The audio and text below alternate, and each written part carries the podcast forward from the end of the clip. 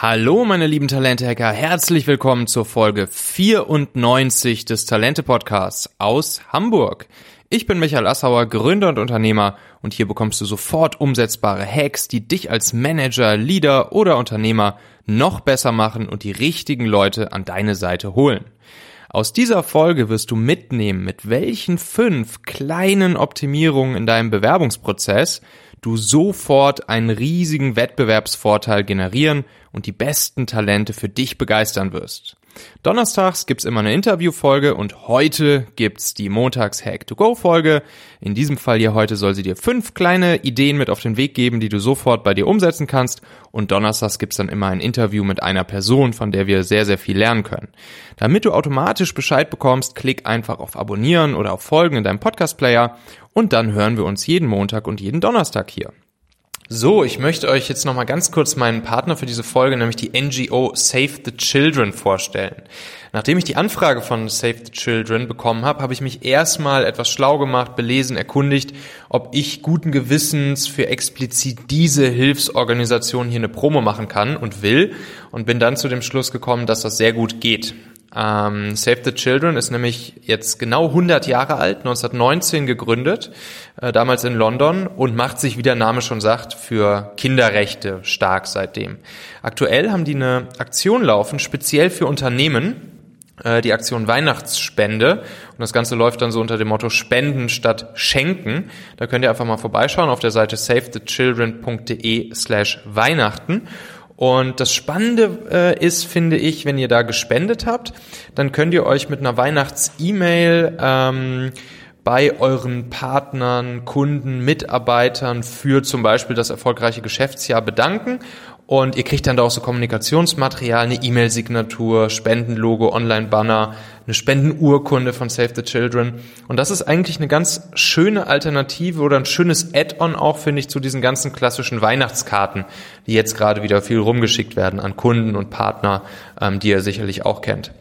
Äh, das Interessante ist natürlich auch, dass die ganze die Spende ist steuerlich absetzbar. Äh, das heißt, jetzt gibt's noch die letzte Chance, die die Steuerlast äh, für dieses Jahr noch ein bisschen zu senken. Ähm, und was ich auch sehr angenehm fand bei Save the Children, war, wenn ihr da mal auf der Seite schaut, savethechildren.de slash Weihnachten, ähm, da seht ihr dann auch ein Beispiel dafür, wie das Geld eingesetzt wird. Da gibt's nämlich die Story von Anwar, das ist ein kleines Baby, das mit seiner Familie von Myanmar nach Bangladesch flüchten musste. Und ähm, das Baby hatte eine Lungenentzündung und dann konnten in Bangladesch die Save the Children Ärzte äh, das Kind wieder heilen. Und das Angenehme fand ich daran eben, dass es eine sehr, sehr unaufgeregte und jetzt nicht so überdramatisierende Story war äh, von der Reklame her, wie man das von anderen Hilfsorganisationen manchmal so kennt. Also schaut da gerne mal vorbei, savethechildren.de slash Weihnachten.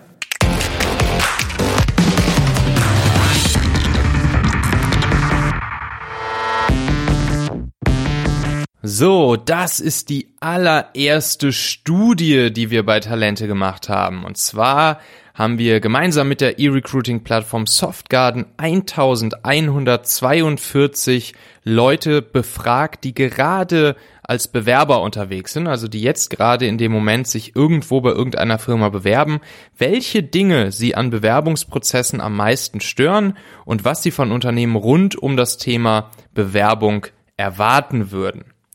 Ähm, die Studie mit, ja, wie gesagt, 1142 Befragten äh, zeigt, dass der Großteil aller Bewerber mit dem Durchlauf ihrer letzten drei Bewerbungen nicht zufrieden war. Und äh, auf einer Skala von 1 bis 10 zu dem Thema lag die durchschnittliche Bewertung der letzten drei Durchläufe ihrer Bewerbungen gerade mal bei einer 4. Wenn man jetzt also nach äh, Net Promoter Score das Ganze ähm, beurteilen würde, dann wären das Detraktoren. Das heißt also Leute, die äh, das Unternehmen und deren Bewerbungsprozess jeweils nicht weiterempfehlen würden. Und das bietet natürlich ein riesiges Potenzial äh, für Optimierung. Und äh, ich glaube, jedes Unternehmen, welches da auch nur ein wenig an der Schraube dreht, ähm, generiert dadurch einen riesigen Wettbewerbsvorteil anderen Unternehmen gegenüber. Äh, das heißt also, wenn deine Firma allein diese folgenden fünf Todsünden, die wir rausgefunden haben, wir haben das Todsünden genannt, äh, im Bewerbungsprozess vermeidet, dann ergibt sich eine riesige Chance, sich von anderen Unternehmen abzusetzen und wirklich einen guten, guten, guten Wettbewerbsvorteil ähm, zu bekommen. Also, ich will dich einmal durch die fünf größten Todsünden führen ähm, und dir dann auch direkt jeweils einen Hack aus meinem E-Book nennen, äh, mit dem du dieses Problem jeweils sofort in den Griff bekommen kannst. Du weißt, ähm, ich bin kein Freund davon, einfach nur Probleme aufzuzeigen. Ähm, ich sage auch meinen Mitarbeitern immer, komm mir bitte mit Lösungen um die Ecke und genauso will ich es jetzt hier für dich auch machen. Also äh, jeweils die äh, fünf größten Probleme, aber dann auch direkt Lösungen bieten und damit wirst du dich dann sofort von deiner Konkurrenz absetzen können und bei den besten Talenten positiv auffallen und die für dich gewinnen können. So, also auf Platz Nummer eins mit 55 Prozent, wirklich das am allermeist genannteste Problem ähm, von Bewerbern im Bewerbungsprozess ist keine oder eine unpersönliche Rückmeldung nach dem Bewerbungsgespräch zu bekommen. Also, ähm, ja, ihr könnt euch das gut vorstellen, ihr hattet ein Bewerbungsgespräch und dann ist erstmal Funkstille. So. Oder ähm, es gibt vielleicht ähm, eine, ja, eine sehr unpersönliche Antwort, eine sehr unpersönliche Mail, und das muss nicht sein. Da habe ich in meinem E-Book den Hack Nummer 79 und der lautet, zeige ein Video in der Eingangsbestätigungs-E-Mail für Bewerbung. Das kannst du jetzt natürlich sowohl anwenden auf die äh, Eingangsbestätigungs-E-Mail der Bewerbung, der initialen Bewerbung, aber das kannst du genauso auch machen in dem Moment, ähm, wenn das Bewerbungsgespräch vorbei ist. Also, da hatte ich auch mal ein cooles Interview mit dem HR-Chef von der Tüger AG und der hat auch erzählt, bei sich machen die es so, dass ähm, ja der Teamlead oder der HR-Manager bei jedem Bewerber der äh, mit der Firma Kontakt hatte, also der zum Bewerbungsgespräch da war, der seine Bewerbung geschickt hat, etc., dass der ein ganz personalisiertes Video bekommt, ähm, per E-Mail geschickt, wo es dann einfach so ist, hey, vielen Dank für deine Bewerbung und ähm, ja, wir prüfen das Ganze jetzt und das hier sind die nächsten Steps. Das ist natürlich auch wichtig, einmal zu sagen, so, was sind jetzt die nächsten Steps und womit ähm, kannst du rechnen? Ähm, wir haben ja auch einen Artikel veröffentlicht zu dieser Studie, die wir mit Softgun gemacht haben. Ich habe die unter anderem bei LinkedIn veröffentlicht. Da kannst du gerne mal äh, bei mir schauen. Michael Assauer. Und da gab es dann eine ganz interessante Diskussion noch zu diesem Thema keine oder unpersönliche Rückmeldung nach dem Bewerbungsgespräch unter meinem Post. Und das will ich euch einmal ganz kurz hier mh, hm, etwas vorlesen. Denn der Fabian Richter von Strato, der hat dann geschrieben, das ist nicht immer ganz einfach, denn wirklich viele Bewerber sind heutzutage trotz Handy mehr als schlecht erreichbar, rufen aber auch nicht zurück. Bekommt man die Person dann mal als Telefon, dann endet das Interesse am Gespräch zu 90 Prozent in der Sekunde, in der realisiert wird, dass man gerade eine Absage bekommt. Schickt man aber nur eine Mail mit der Info, dass man telefonisch niemanden erreicht hat und daher die Mail schickt, aber auch gern telefonisch Feedback gibt, dann ist das auch verkehrt. ja, ist natürlich ein Dilemma und darauf hat dann die äh, Claudia Finke geantwortet. Ich bin dazu übergegangen, in solchen Fällen WhatsApp-Sprachnachrichten zu schicken. Das wird sehr positiv wahrgenommen und ich bin meiner Verpflichtung, Feedback zu geben, damit nachgekommen. Ja, das finde ich auf jeden Fall einen coolen Hack, ne? Also WhatsApp-Sprachnachricht bin ich auch ein großer Fan von. Ähm, das ist natürlich irgendwie so das Mittelding zwischen schriftlich absagen und in einem richtigen Telefonat absagen.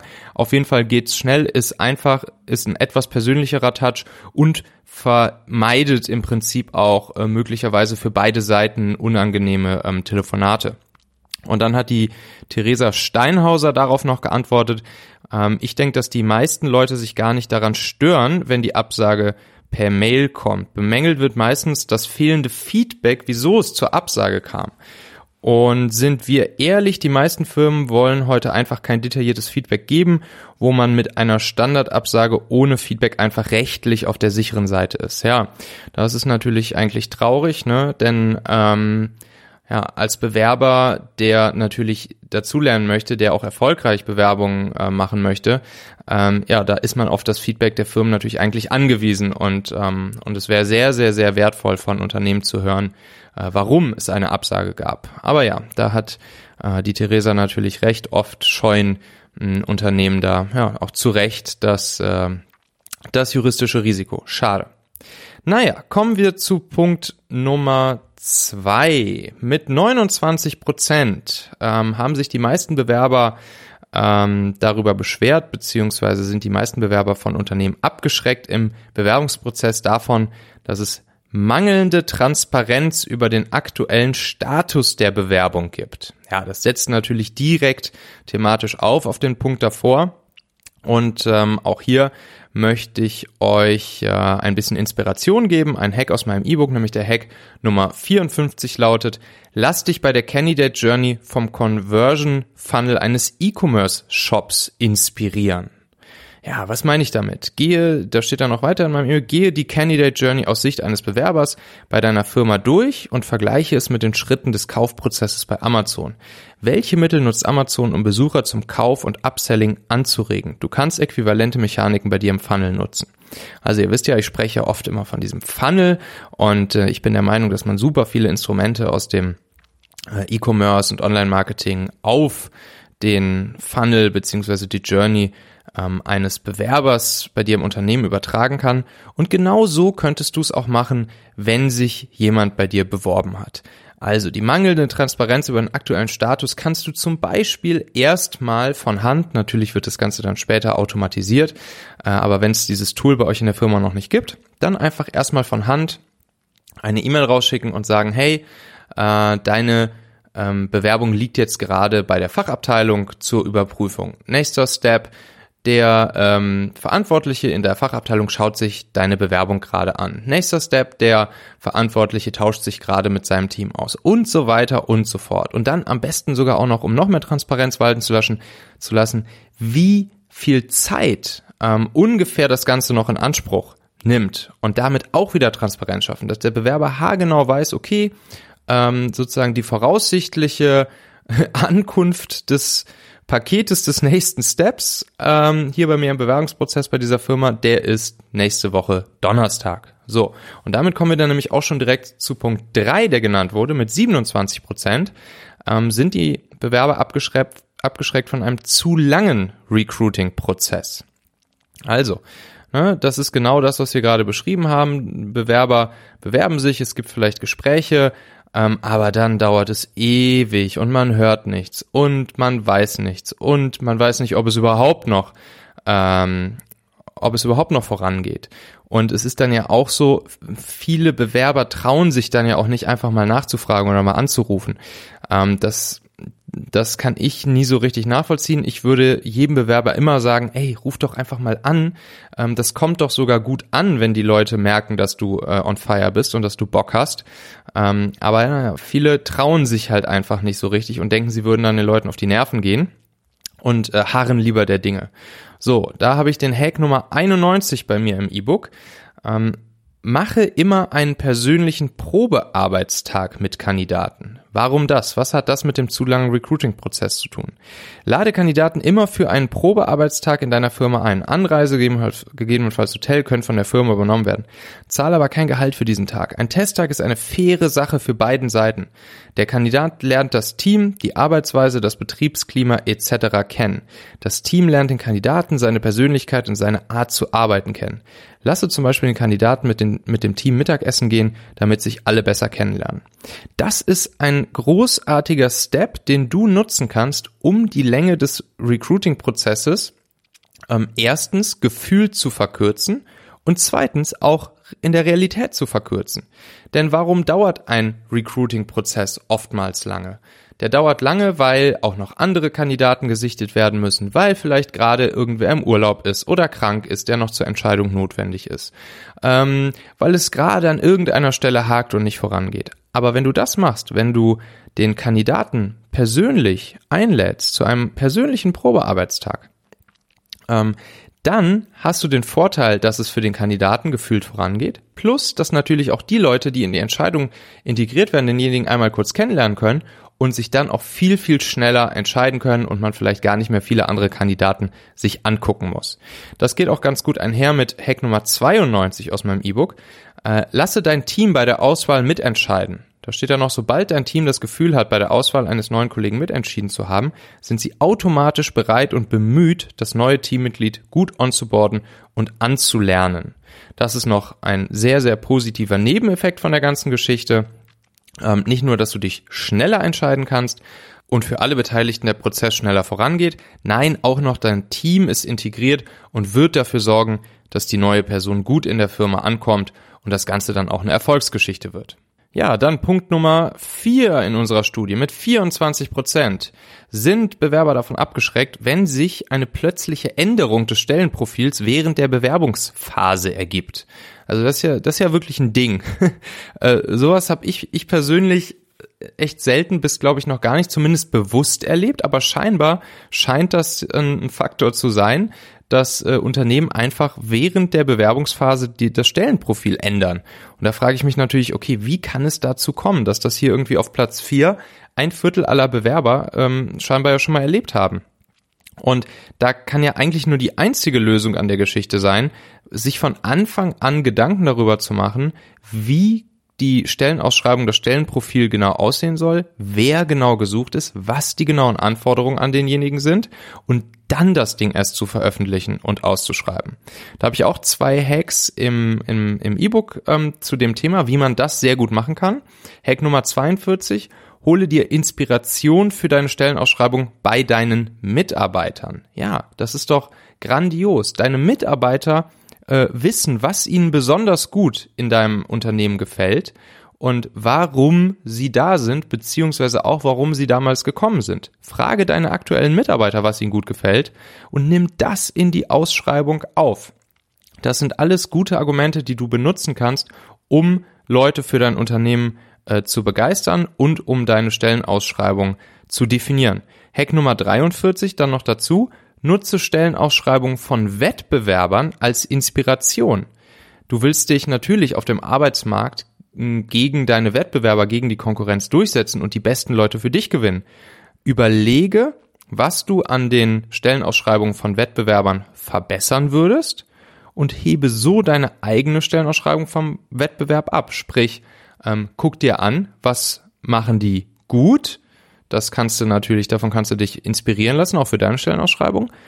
Was machen die nicht gut? Was würdest du noch verbessern an den Stellenausschreibungen der anderen? Und das kannst du dann natürlich super gut bei dir reinschreiben. Versetze dich in die Lage potenzieller Bewerber und denke darüber nach, was diesen im Job bei dir wichtig sein könnte. Dann definier die Stellenausschreibung, formulier sie und dann veröffentliche sie und dann veränder sie nicht nochmal. So, der letzte Punkt, 23 Prozent sagen unangemessene Anforderungen an Qualifikationen und oder Erfahrungen. Das schreckt sie ab von ähm, Unternehmen. Ja, das ist halt so ein, so ein Ding, ne? Also viele Unternehmen neigen ja dazu, einfach eine riesige Liste an Anforderungen, ähm, eine richtige Wunschliste in die Stellenausschreibung reinzuschreiben. Und das führt leider, leider, leider oft dazu, dass Leute sich nicht bewerben, die vielleicht nur pff, drei Viertel davon erfüllen würden, ähm, weil sie denken, na, dieser eine Punkt hier, ähm, den erfülle ich leider nicht, deshalb bewerbe ich mich gar nicht erst.